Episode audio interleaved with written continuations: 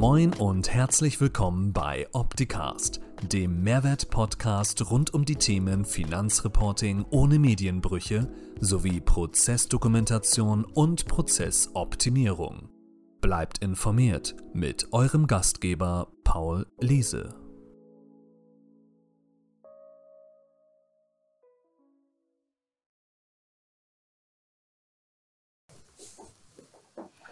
Moin, HSP Live um 11 und heute zu einem spannenden Thema, nämlich der digitalen Notfallakte.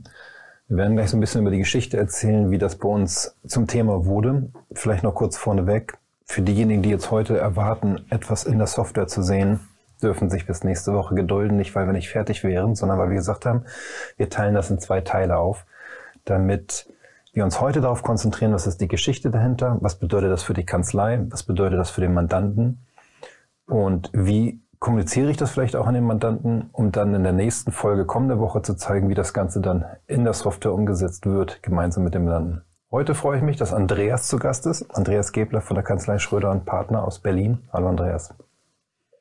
Hallo Paul, ich grüße euch. Vielen Dank für deine Zeit, die du dir dem Thema nimmst. Ähm, hol uns doch mal kurz ab, wer du bist, was du machst und was du mit der digitalen Notfallakte zu tun hast. Ja, mein Name ist Andreas Gebler, bin äh, seit 2020 bei Schröder und Partner, bin ja, gelernter Steuerfachangestellter, komme sozusagen aus dem Bereich, habe dann über ein Studium äh, so Berührung zu Text Compliance gehabt äh, oder allgemein zu Compliance-Themen. Ähm, bin dann nochmal Schulbank gedrückt, KI-Manager, mich nochmal zertifizieren lassen. Also gibt es auch so ein bisschen den technischen Hintergrund, würde ich jetzt einfach mal sagen. Ja, und die Idee der digitalen Notfallakte ist eigentlich so ein bisschen geboren aus einer halb stressigen Situation, aber halt eben auch aus einer recht interessanten Situation, wenn man da so diese, die Vita dann mal so verfolgt, glaube ich, war das für mich dann so ein Aufschlag, auch zu sagen, warum das diese Problematik oder diese Herausforderung nicht einfach mal äh, äh, ja, eine ganz andere, wirklich in eine Software zu packen. Ja, das war so wirklich der, der Hintergrund.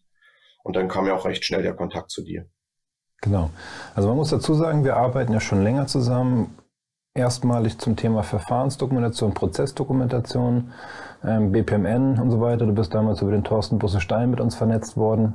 Vielen Dank nochmal, Thorsten, für diese sehr gute Vernetzung. Und dann kam dir auf das Thema digitale Notfallakte auf mich vor knapp einem Jahr zu und habe das bis dato immer mit Word und Excel gemacht. Warum würdest du sagen, ist Word und Excel nicht das richtige Werkzeug dafür? Vielleicht auch, um die Situation zu erklären. Also Mandant kam auf uns zu, hat gesagt, Mensch, ich bin in dieser Situation gefangen. Mein, die Person oder der Mitarbeiter, der das Herrschaftswissen hat zu den steuerrelevanten Prozessen, der, äh, ja, der lag leider im Sterben. Also es war wirklich so eine Ausnahmesituation und wir waren so ein bisschen vor der Herausforderung, man will seinem Mandanten ja helfen in dieser Notsituation und haben dann wirklich einfach wirklich so eine Karte, ein leeres Blatt Papier aufgemacht. Was sind denn bei euch die äh, steuerrelevanten Prozesse? Und haben das mit einem Word-Dokument gemacht und haben dabei halt eben recht schnell festgestellt, dass da Informationen gesammelt werden, wo sich ein Word- und ein Excel-Dokument am Ende nicht anbietet. Und über die mehreren Jahre, die dazwischen lagen, haben wir natürlich immer wieder diese Vorlage immer wieder mit Informationen erweitert und machen ein ganz einfaches Beispiel, wenn ich das auswerten möchte also in den Druck irgendwie im PDF-Format was irgendwie weitergeben werde, in die Auswertung geben möchte, dann habe ich viel zu viel Handhabung, viel, viel zu viel kleinere Prozesse drinne, um in der Auswertung wirklich nur die Informationen, die tatsächlich drinne sind, die den Mandanten betreffen, halt eben darzustellen. Und das ist schon der erste Grund, warum, äh, warum es in der Auswertung nicht passt. Und selbst schon beim Erarbeiten, also das Zusammenspiel zwischen Mandant und Steuerberater ist ja schon die Herausforderung, die Arbeitsplattform. Nicht jeder arbeitet in einer Cloud. Äh, man muss den Mandanten da ranbringen. Also sendet man sich öfter mal ein Word-Dokument hin und her.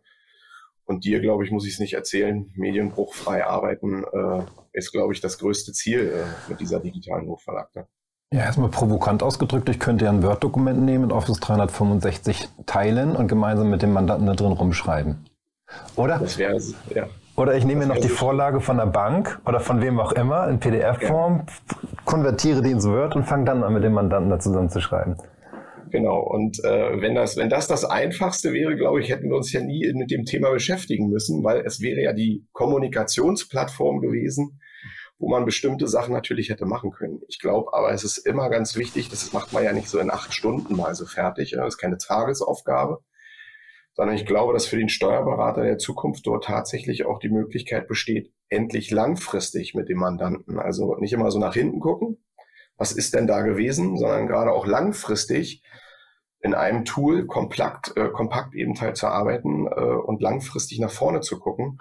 Und die Informationen, also der Steuerberater, der seinen Mandanten dazu bekommt, in acht Stunden alle Informationen zusammenzusammeln, die dann auch noch gezielt in eine, in eine Arbeitsplattform reinzubringen. Chapeau. Wir haben andere Erfahrungen gemacht, äh, weil ich glaube, der Mandant hat nicht immer acht Stunden am Tag dafür Zeit. Äh, wenn der mal eine Stunde am Tag sich dafür Zeit nimmt, dann ist das, glaube ich, schon zielführend. Also versucht man das Ganze natürlich mit so einem Medium auch so entspannt wie möglich zu machen und sich Aufgaben natürlich auch hinzuschieben, und da bietet sich dann natürlich ja, diese, diese Digitalisierungs- oder die digitale Unternehmensakte natürlich als Cloud-Lösung natürlich irgendwo dann auch an. Ja. Vielleicht mal eine grundsätzliche Frage. Warum bist du der Meinung, dass eine Steuerberatungsgesellschaft der richtige Ansprechpartner ist, mit dem Mandanten so eine digitale Notfallakte überhaupt zu erstellen? Mhm. Weil es könnte ja auch noch andere Interessensgruppen geben, die das mit dem Mandanten machen könnten, sollten, wollten. Ich, ähm, als ich heute früh hergefahren bin, also hier ins Büro und Ständer gefahren bin, kam mir noch so die Idee, und äh, wir reden immer so über den Steuerberater und den Mandanten. Ich glaube, eigentlich gibt es sogar noch mehrere Personen, die wir gar nicht so richtig auf dem Schirm haben, die auch einen Mehrwert haben. Das ist in erster Linie bei so einem Worst-Case-Szenario, wenn da wirklich der Mandant verstirbt, dann ist es ja eigentlich eher die Frage, was machen die Angehörigen? Also ich gehe so noch einen Schritt weiter, Erben und Schenken. Ne? Was machen die Angehörigen in dieser Situation? Ich glaube, die meisten haben ja gar nicht den Nerv und gar nicht den, die Muße auch in dieser trauernde, trauernden Situation, sich mit solchen Sachen noch zu beschäftigen. Und ich glaube, der Steuerberater ist da, glaube ich, der mit einer der größten Vertrauenspersonen. Viele reden immer so vom Sparringspartner. Ich glaube, ich würde, glaube ich, sogar nach vorher Vertrauensperson reinschalten, vorschalten und auf Grundlage dieses Vertrauens kann, glaube ich, zukünftig der Steuerberater dann der bessere Sparringspartner sein, als es vielleicht vorher der Ehegatte in so einer Situation war, als der Partner oder der Mandant noch gelebt hat.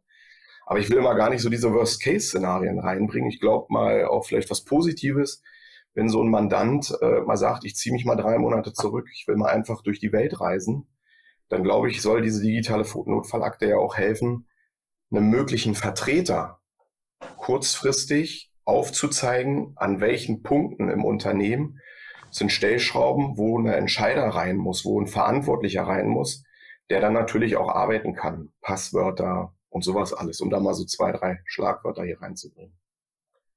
Ja, das war ja die zweite Geschichte, die ihr persönlich erlebt habt bei euch in der Kanzlei, dass ihr kurzfristig Interimsgeschäftsführung in einem Unternehmen ähm, beistellen durftet und in der Situation wart, ja, was macht eigentlich wer, wie, was, wann und wo und was ist jetzt meine Aufgabe in dem Kontext?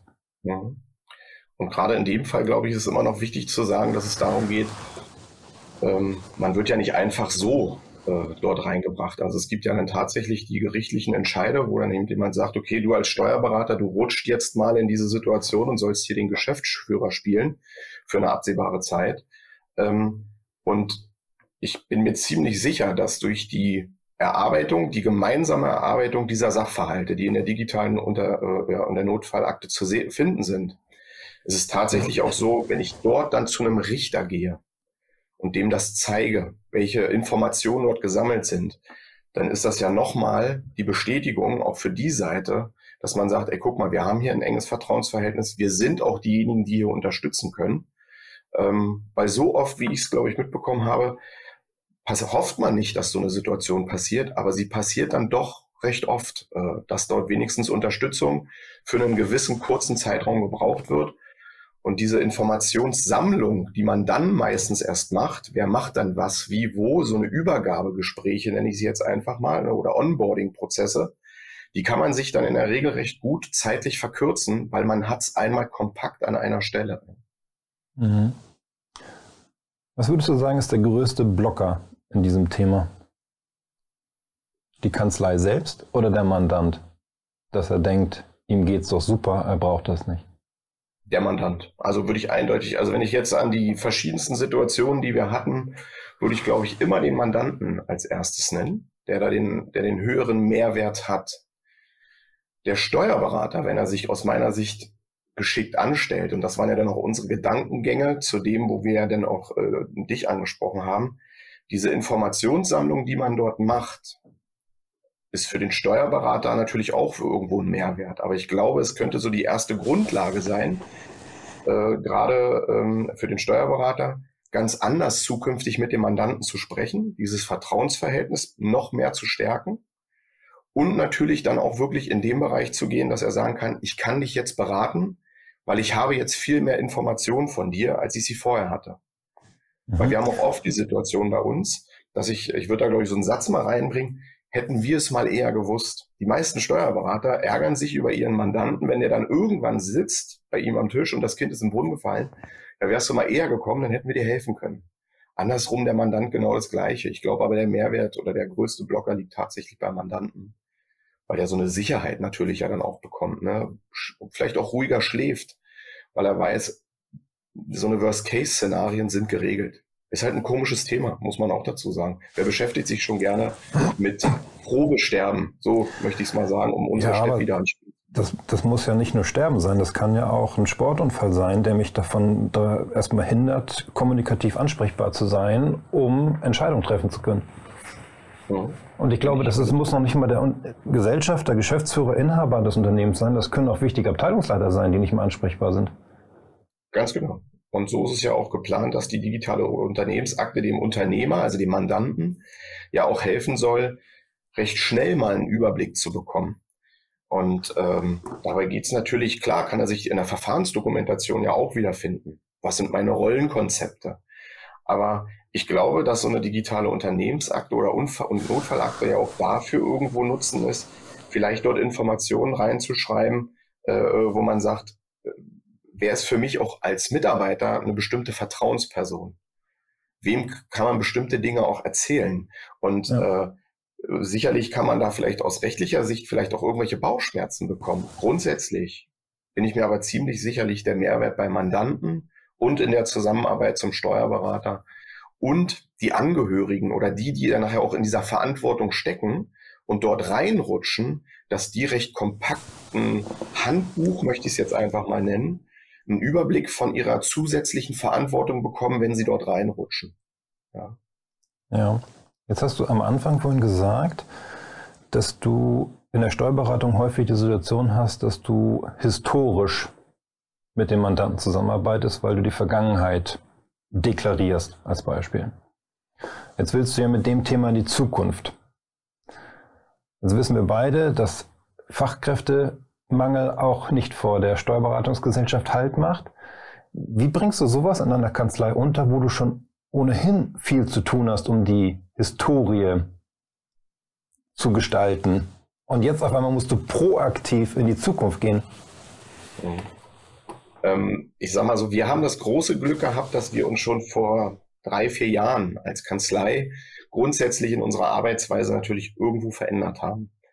Wir konnten Kapazitäten schaffen und was ich viel wichtiger finde, ist, ähm, es muss nicht immer der Steuerfachmann sein, der hier dann dieses Projekt mitgestaltet. Ähm, wenn ich an Paul und an Steffi denke, die bei der Entwicklung sehr viel mitgemacht haben, dann reden wir hier nicht von Steuerexperten. Also das ist nicht der Steuerhintergrund. Also haben wir uns Player mit reingenommen ins Team, wo wir gesagt haben, ihr kommt da mit rein, weil ihr halt eben einerseits auch Lust darauf habt, das zu verändern, die Steuerberatungsbranche zu verändern, das ist eine. Ähm, also ich glaube, dieses, der Gedankengang, immer den Steuerexperten etwas machen zu lassen, äh, da sollte man schon beginnen als Kanzlei, das anders zu machen. Und ich glaube eben auch, diese Entwicklung von der digitalen Notfallakte hilft mir ja, weil ich halt eben, weil wir uns halt eben beschäftigt haben mit den Prozessen festgestellt haben, dass es eben nicht zielführend ist, den Mandanten auch mal was alleine machen zu lassen, sondern eventuell anhand von einer Aufgabe, von einem Hilfsarchiv ihm zu erklären, such mir mal bis nächste Woche folgende Unterlagen raus, schieb die mal rein, schreib mal noch eine kleine Kurznotiz dazu und dann setze ich mich dahin und beschäftige ja. mich mit der Plausibilitätsprüfung von solchen Unterlagen zum Beispiel. Ja. So, jetzt ist es ja so, ihr, du hast jetzt von Fällen berichtet oder ihr habt Fälle erlebt, die ähm, ihr mir berichtet habt, wo der Mandant in der Situation war, dass er liefern musste. weil er in der Notsituation war. Jetzt habt ihr für euch mitgenommen, dass ihr den Mandanten proaktiv auf das Thema ansprechen wollt, um ihn mit so einer digitalen Notfallakte zu versorgen, als auch euch selbst abzusichern. Wie geht ihr da vor und wie überzeugt ihr den Mandanten? Weil Mehrwert hast du genannt, ja. Spätestens dann, wenn der Eurobetrag fällt, dann ist der Mehrwert auf einmal im Verhältnis zu sehen und dann sagt man sich gleich, hm, ist es das wert oder nicht, weiß ich nicht, hm, lass ich mal hängen. Aber was macht ihr mit dem Mandanten? Sagt ihr, ist das künftig zum Beispiel Voraussetzung für eine Zusammenarbeit bei neuen Mandanten? Sagt ihr bei bestimmten Mandanten, wir sehen das und das Risiko, deswegen wollen wir das haben aus den und den Gründen? Wie geht ihr vor? Ähm, ähnlich wie du es zum Schluss jetzt beschrieben hast. Also tatsächlich erkennen wir natürlich, wir haben als Steuerkanzlei uns äh, ähm, ja, Wunschmandanten gebaut. Wie, welcher, wer soll bei uns kann Mandant werden und sowas alles. Ne? Welche Rahmenbedingungen, welche Kriterien gehören dazu? Und ähm, wenn man dann natürlich feststellt, äh, dass dieser Mandant auch Sachen hat, die er in diese digitale Notfallakte eintragen kann, ja, also auch Sachverhalte vorhanden sind, Vertretungskonzepte, Rollenkonzepte, Vermögenswerte, die auch da sind, dann kriegt er sofort am Anfang bei uns in, in einem Kennenlerngespräch halt eben auch äh, das aufgezeigt, dass es bei uns dieses Medium gibt, dieses Produkt gibt und natürlich auch, welche Mehrwerte er hat. Weil viele von uns, unseren Mandanten wollen keine Vergangenheitsberatung mehr haben, die wollen eine Zukunftsberatung haben. Und okay. schon an dort beginnt eigentlich der erste Aufschlag. Und wenn dann das Gespräch mit uns als den Umsetzern, mit den Prozessberatern, mit den Verantwortlichen von unserer Seite stattgefunden hat. Ähm, schon alleine was die Buchhaltungsübernahme angeht, GOBD-Schnellcheck und sowas alles, ähm, dann ist auch ein ganz anderes Vertrauensverhältnis da. Und dann kommt man auch nicht als Staubsaugerverkäufer rüber, sondern dann ist man tatsächlich derjenige, der dem Mandanten auch zeigt, wenn ich jetzt die Information hier reinbringe und da speichere, schläfst du ruhiger. Wenn irgendwas sein sollte, müssen wir nur regeln, wo weiß derjenige, der in die Verantwortung kommt, dass er uns anspricht. Und das machen wir mit der digitalen Notfallakte, äh, machen wir das ja. Ne? Also da ist ja keiner drin, der, der nicht informiert ist, dass er in irgendeine Rolle mal springen müsste. Ja.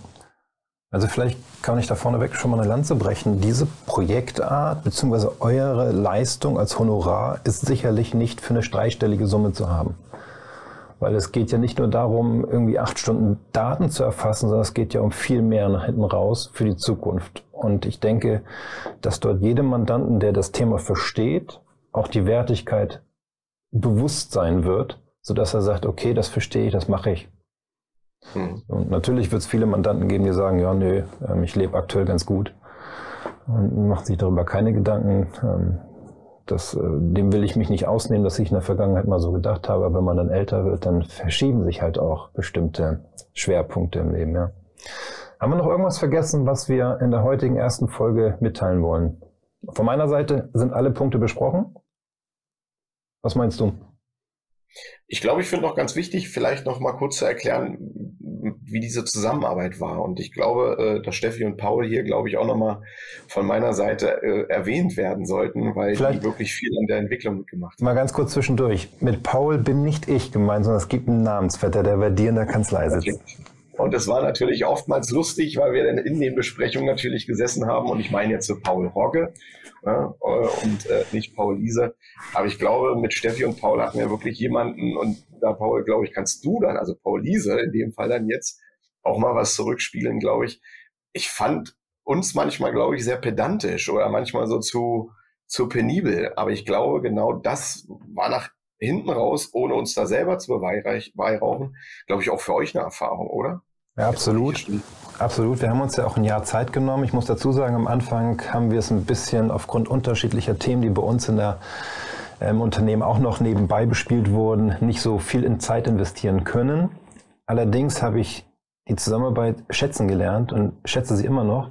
Und vor allen Dingen auch dieses Penible, was du angesprochen hast, plus, dass ihr es tatsächlich, nachdem wir fertig waren, in den letzten Monaten mit Mandanten von euch verprobt habt. Also es ist jetzt nicht so, dass wir eine Software fertig haben, die in der Theorie funktionieren kann, sondern sie ist tatsächlich, nachdem sie fertig war, von Steffi und Paul Rogge mit Mandanten bei euch verprobt worden. Und das Feedback ist dann gleich wieder in die Weiterentwicklung eingeflossen und Ich hatte von dir auch mitgenommen das letzte Mal, dass es noch neue Ideen gibt für weitere Erweiterungen, aber wir wollen jetzt nicht länger warten. Wir wollen euch allen anderen das auch zur Verfügung stellen und arbeiten im Hintergrund an den nächsten Schritten. Genau. Ja. ja, wunderbar. Vielen Dank für die Insights, für die Informationen, für die Impulse, Andreas. Nächste Woche um HSP Live um 11 am Mittwoch zeigen wir dann die Software und lassen die Katze aus dem Sack. Und dann sind wir gespannt auf euer Feedback. Gerne auch heute schon euer Feedback als Kommentare im YouTube-Stream oder auf LinkedIn. Lasst doch gerne ein Gefällt mir da oder den Abo-Button drücken, damit ihr rechtzeitig informiert werdet zur nächsten Sendung. In dem Sinne, Andreas, liebe Grüße nach Berlin. Allen eine schöne Woche, auch dir und liebe Grüße an Steffi und Paul. Macht's gut. Mach Ciao. ich euch. Bis dahin. Bis demnächst. Das war Opticast. Ich hoffe, es hat Ihnen gefallen. Für alle Neuigkeiten von HSP folgen Sie uns gern auf Facebook, YouTube, LinkedIn, Xing, Twitter oder Instagram. Tschüss und bis zum nächsten Mal.